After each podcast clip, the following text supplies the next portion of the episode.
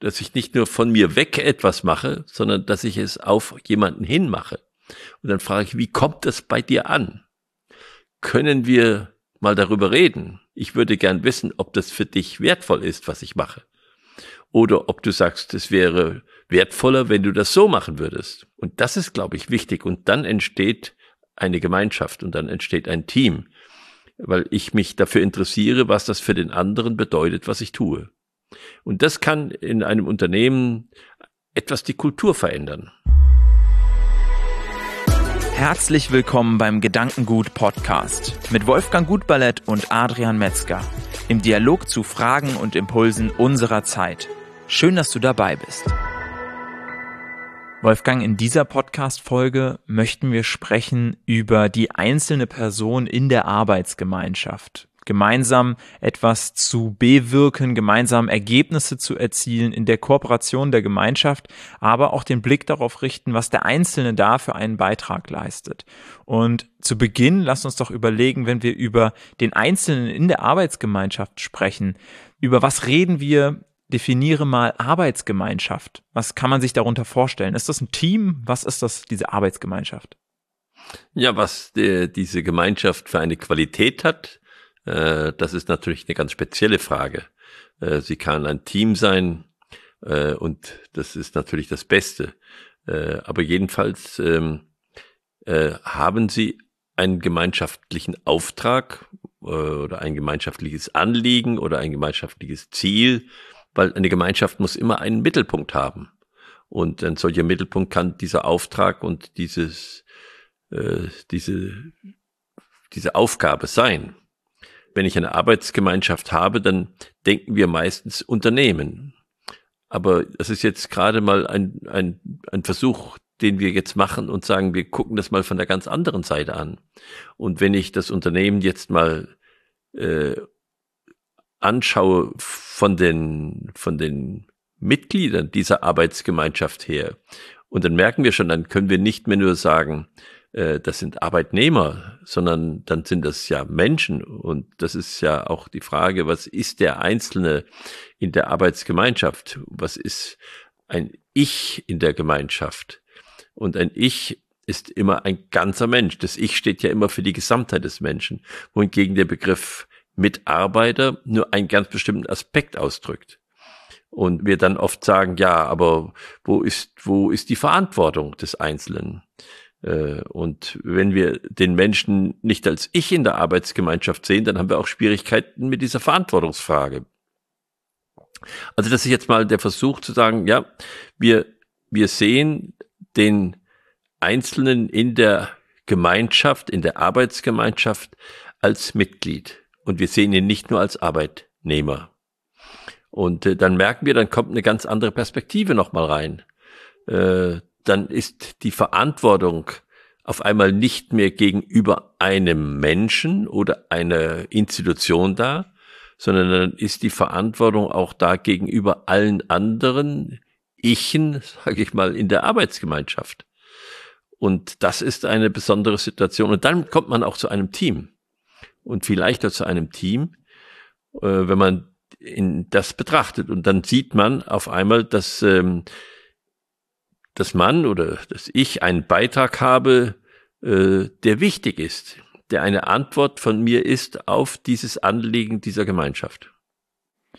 Das heißt, wenn eine Führungskraft beispielsweise sich darüber beschwert, dass ihre Mitarbeiter nicht so verantwortungsvoll sind, dann ist es vielleicht, weil sie sie nur aus der Rolle der Mitarbeiter betrachtet und nicht eben als vollständige Personen mit einbezieht, deiner Meinung nach, dass man die Personen als vollständige Mitglieder, als Iche, wie du es beschrieben hast, in dieser Gemeinschaft sieht und dass man dadurch die Möglichkeit hat, auch die Eigenverantwortung, was ja auch so ein Schlagwort ist, was man da ähm, immer mal hört, die Eigenverantwortung fördert und auch die, das Gemeinschaftsgefühl. Ähm, was würdest du sagen, hilft es dabei schon einfach Mitglieder zu sagen statt Mitarbeiter oder was muss man dafür tun, um wirklich diese, diese Perspektive einzunehmen und die Konsequenzen daraus auch zu leben?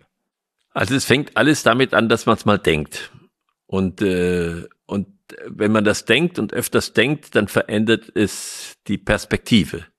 Und es ist einfach ähm, eine Aufgabe, dass wir die Perspektive in dem Punkt mal ändern. Und wenn du sagst, diese Frage der Eigenverantwortung, da kann ich sagen, da habe ich jetzt ein, ein interessantes Erlebnis gehabt. Ich äh, führe mit den Mitgliedern unserer Arbeitsgemeinschaft hier im Augenblick Gespräche über dieses Thema. Mit den Einzelnen, mit allen Einzelnen.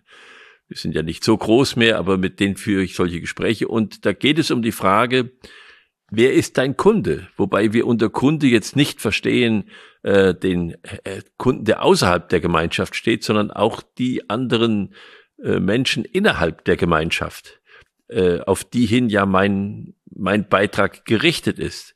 Und dass äh, wir lernen, den Beitrag, den wir erbringen in der Gemeinschaft, auch immer von der anderen Seite zu sehen, das heißt vom Empfänger zu sehen. Und dieses Denken, das äh, führt dazu, dass äh, ich wirklich auch, und in einem Fall ist mir das ganz deutlich geworden, von der Selbstverantwortung erlebe, dass ich die erlebe. Und eine, eine Mitarbeiterin sagte zu mir, als ich sagte, wer ist denn dein Kunde? Da hat sie gesagt, ich. Da war ich erstmal überrascht. Und dann hat sie mir gesagt, ich habe doch einen Anspruch an mich.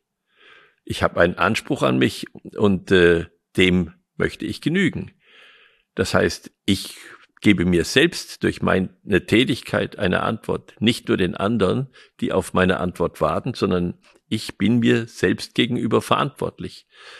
Und das fand ich ganz erstaunlich, äh, diese, diese Antwort. Und die zeigt von einem starken Ich-Bewusstsein. Und damit bekommt letztendlich ähm, das Wort selbstgerecht eine ganz andere Perspektive, ja. weil man dann sagt, ich werde meinen eigenen Prinzipien gerecht, meinem eigenen Anspruch gerecht und damit ähm, bin ich selbst mein Kunde. Ist auf ja. jeden Fall sehr, sehr spannend, sowas ähm, dann auch in so einem Gespräch mitzubekommen. Aber ich glaube, die Frage erstmal zu stellen, ist ja schon spannend. Ja. Und dann gemeinsam letztendlich auch zu merken, in welchem, welche Perspektive haben letztendlich auch die Mitglieder darauf. Ja. Ähm, und sie, fühlen sie sich wirklich auch als solche. Weil ich glaube, da kommt es ja dann auch drauf an, wirklich die Wertschöpfung auch selbst zu sehen. Und da ist es ja eigentlich, sich selbst gerecht zu werden, der, der einfachste oder der nächste Schritt, weil dann kann ich ja quasi selbst ähm, bekomme ich eine Art Befriedigung aus der getanen Arbeit. Ich habe quasi einen, einen Wert, der entsteht und der auch für mich wertvoll ist und nicht eben nur für andere, sage ich jetzt mal. Und da ist es doch schwierig, dass die Leute ähm, auch erkennen, welchen Wert schaffen sie für A sich selbst, für die Gemeinschaft, aber natürlich auch für dritte Kunden. Ja, und das führt zu einem anderen Gespräch im, in einer solchen Gemeinschaft, in so einer Arbeits- oder Unternehmensgemeinschaft, dass ich sage, sag mal, was ich mache, ist das für dich gut so? Dass ich nicht nur von mir weg etwas mache, sondern dass ich es auf jemanden hin mache. Und dann frage ich, wie kommt das bei dir an? Können wir mal darüber reden? Ich würde gern wissen, ob das für dich wertvoll ist, was ich mache. Oder ob du sagst, es wäre wertvoller, wenn du das so machen würdest. Und das ist, glaube ich, wichtig. Und dann entsteht eine Gemeinschaft und dann entsteht ein Team, weil ich mich dafür interessiere, was das für den anderen bedeutet, was ich tue. Und das kann in einem Unternehmen etwas die Kultur verändern. Und das ist mal ein, ein Schritt, dass ich dann erlebe, das, was das Unternehmen leistet, das wird immer so gesehen, dass das Unternehmen das ist. Nein, das, mein Beitrag dazu kenne ich und ich kenne auch den Beitrag meiner Menschen, mit denen ich zusammenarbeite. Und dann kriege ich eine völlig andere Beziehung dazu. Und ich glaube, das ist eine Perspektive, die gerade in dem Unternehmenskontext nicht bei vielen Unternehmen auf dem Tisch liegt. Ich glaube, was bei vielen Unternehmen auf dem Tisch liegt, ist die Thematik Leistungsträger. Also wie kriegen wir die Leute, die die Motivation mitbringen, die die Leistung mitbringen, um dieses Unternehmen hier voranzubringen? Vielleicht, weil man sich an die der eigenen Kultur nicht bewusst ist, vielleicht, weil man sich der eigenen ähm, ja de, de, selbst nicht verändern möchte und man sagt einfach, ich setze an die, genau die gleiche Stelle, da muss ich überhaupt nichts ändern. Einfach eine Person, die ist leistungsfähiger, sie ist ein Leistungsträger und dann läuft es. Und ich glaube, das ist eigentlich eine spannende Perspektive, weil damit macht man ja letztendlich alle zu Leistungsträgern und sonst differenziert man irgendwie und sagt, das sind die besonderen High Potentials, die wir hier fördern müssen und die wir irgendwie halten müssen mit äh, besonderen Boni und besonderen Zahlungen, extrinsischer Motivation, dass wir diese Leute hier bei uns halten können. Wie ist da deine Perspektive? Schafft es so ein Unternehmen auch äh, letztendlich ist ja das Schulsystem schon so ausgerichtet. Ja, ja das ist das Schlimme, ja. Das ist das Schlimme, dass das Schulsystem schon so ausgerichtet ist, dass ich, äh, also ich weiß das ja nicht, weil ich da nicht bin und ich will auch nicht zu beurteilen, dass es äh, Schüler gibt, die anderen etwas nicht sagen, weil sie denken, dass sie dadurch klüger sind als der andere. Und äh, deshalb würde ich auch den Begriff des Leistungsträgers mit Vorsicht genießen. Und ich würde auch nicht da, gern darüber urteilen, wie das in Unternehmen ist. Es ist eine Frage immer, wie komme ich ein Stückchen voran? Und äh, wenn ich dann sehe, dass ich diese, diesen Beitragsgedanken fördere, dann, dann komme ich auch dahin, dass ich auf einmal in dem Mitglied nicht nur eine, eine Kostenposition sehe oder Personalkosten sehe, sondern da komme ich dahin, dass ich sage, Mensch, diese Personalkosten, das ist ja dein Einkommen. Lass mich das doch mal von der Seite betrachten. Das heißt noch nicht, dass jetzt irgendwas groß geändert werden muss, aber es ist schon mal, dass ich überhaupt bereit bin, die Perspektive von dem anderen einzunehmen. Und ich glaube, das ist wichtig, dass wir lernen, dass wir nicht immer von uns wegdenken, sondern dass wir lernen, durch den anderen auf mich zu gucken. Also zu schauen, wie ist denn das, was ich mache, aus der Perspektive des anderen.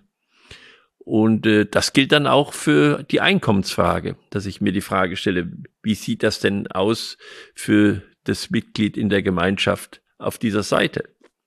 Wir, wir dürfen uns nicht fürchten davor, dass das gleich äh, umstürzt irgendetwas. Wir müssen uns einfach an diesen Gedanken gewöhnen. Dieser Gedanke wird allmählich auch eine Veränderung bringen in der Zusammenarbeit. Es gibt ja das Sprichwort, wenn jeder an sich denkt, ist an jeden gedacht.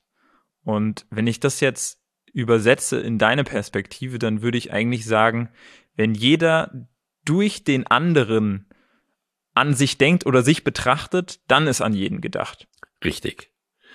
Weil wenn ich an mich denke, dann heißt es im äh, und oder es heißt so oft, äh, jeder denkt an sich, nur ich denke an mich. Und äh, da sieht man schon, da fällt die Sache auseinander. Da fällt die Sache auseinander. Eigentlich heißt es in der Gemeinschaft, einer trage des anderen Last.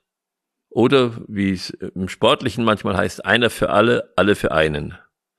So, und das kann man auch ausdrücken, so wie es äh, von Rudolf Steiner ausgedrückt worden ist. Heilsam ist nur, wenn im Spiegel der Menschenseele sich bildet die ganze Gemeinschaft. Und in der Gemeinschaft lebet der Einzelseele Kraft. Das heißt im Grunde als Grundgesetz im Leben, geben ist seliger als nehmen. Und bekommen ist natürlich schöner, noch wenn ich sage, geben ist seliger. Geben ist seliger als nehmen, das ist richtig, aber es ist selig zu bekommen. Das ist etwas ganz Besonderes, wenn ich etwas bekomme. Und wenn ich dankbar bin für das, was ich bekomme. Wenn wir das hinkriegen, etwas mehr, dann, dann stulben wir ein bisschen dieses ganze, ähm, sag mal, gegeneinander um in ein Miteinander. Und das lässt sich auch wunderbar verknüpfen mit einem anderen Gedanken, den ich auch schon von dir aufgefasst habe, und zwar das Einkommen von den Mitgliedern, also quasi so eine Art Mitgliedsbeitrag, könnte man ja schon fast sagen, am Anfang des Monats zu überweisen. Das ist ja ein Gedanke von dir und das ist ja dann auch quasi ein Geben zu Beginn des Monats. Ja, das ist ein, ein Gedanke, da sind wir, glaube ich, noch ein bisschen weit von weg. Äh, äh, dass, äh, das muss das Ziel sein, dass wir dahin kommen, dass wir nicht die Arbeit bezahlen. Ich kann den anderen Menschen ja nicht kaufen. Und es steckt ja drin, wenn ich die Arbeit bezahle. Ich bezahle den anderen Menschen dafür, dass er etwas für mich macht. Und in dem Augenblick ist das Schenken und das Geben weg in dem Augenblick nehme ich mir etwas.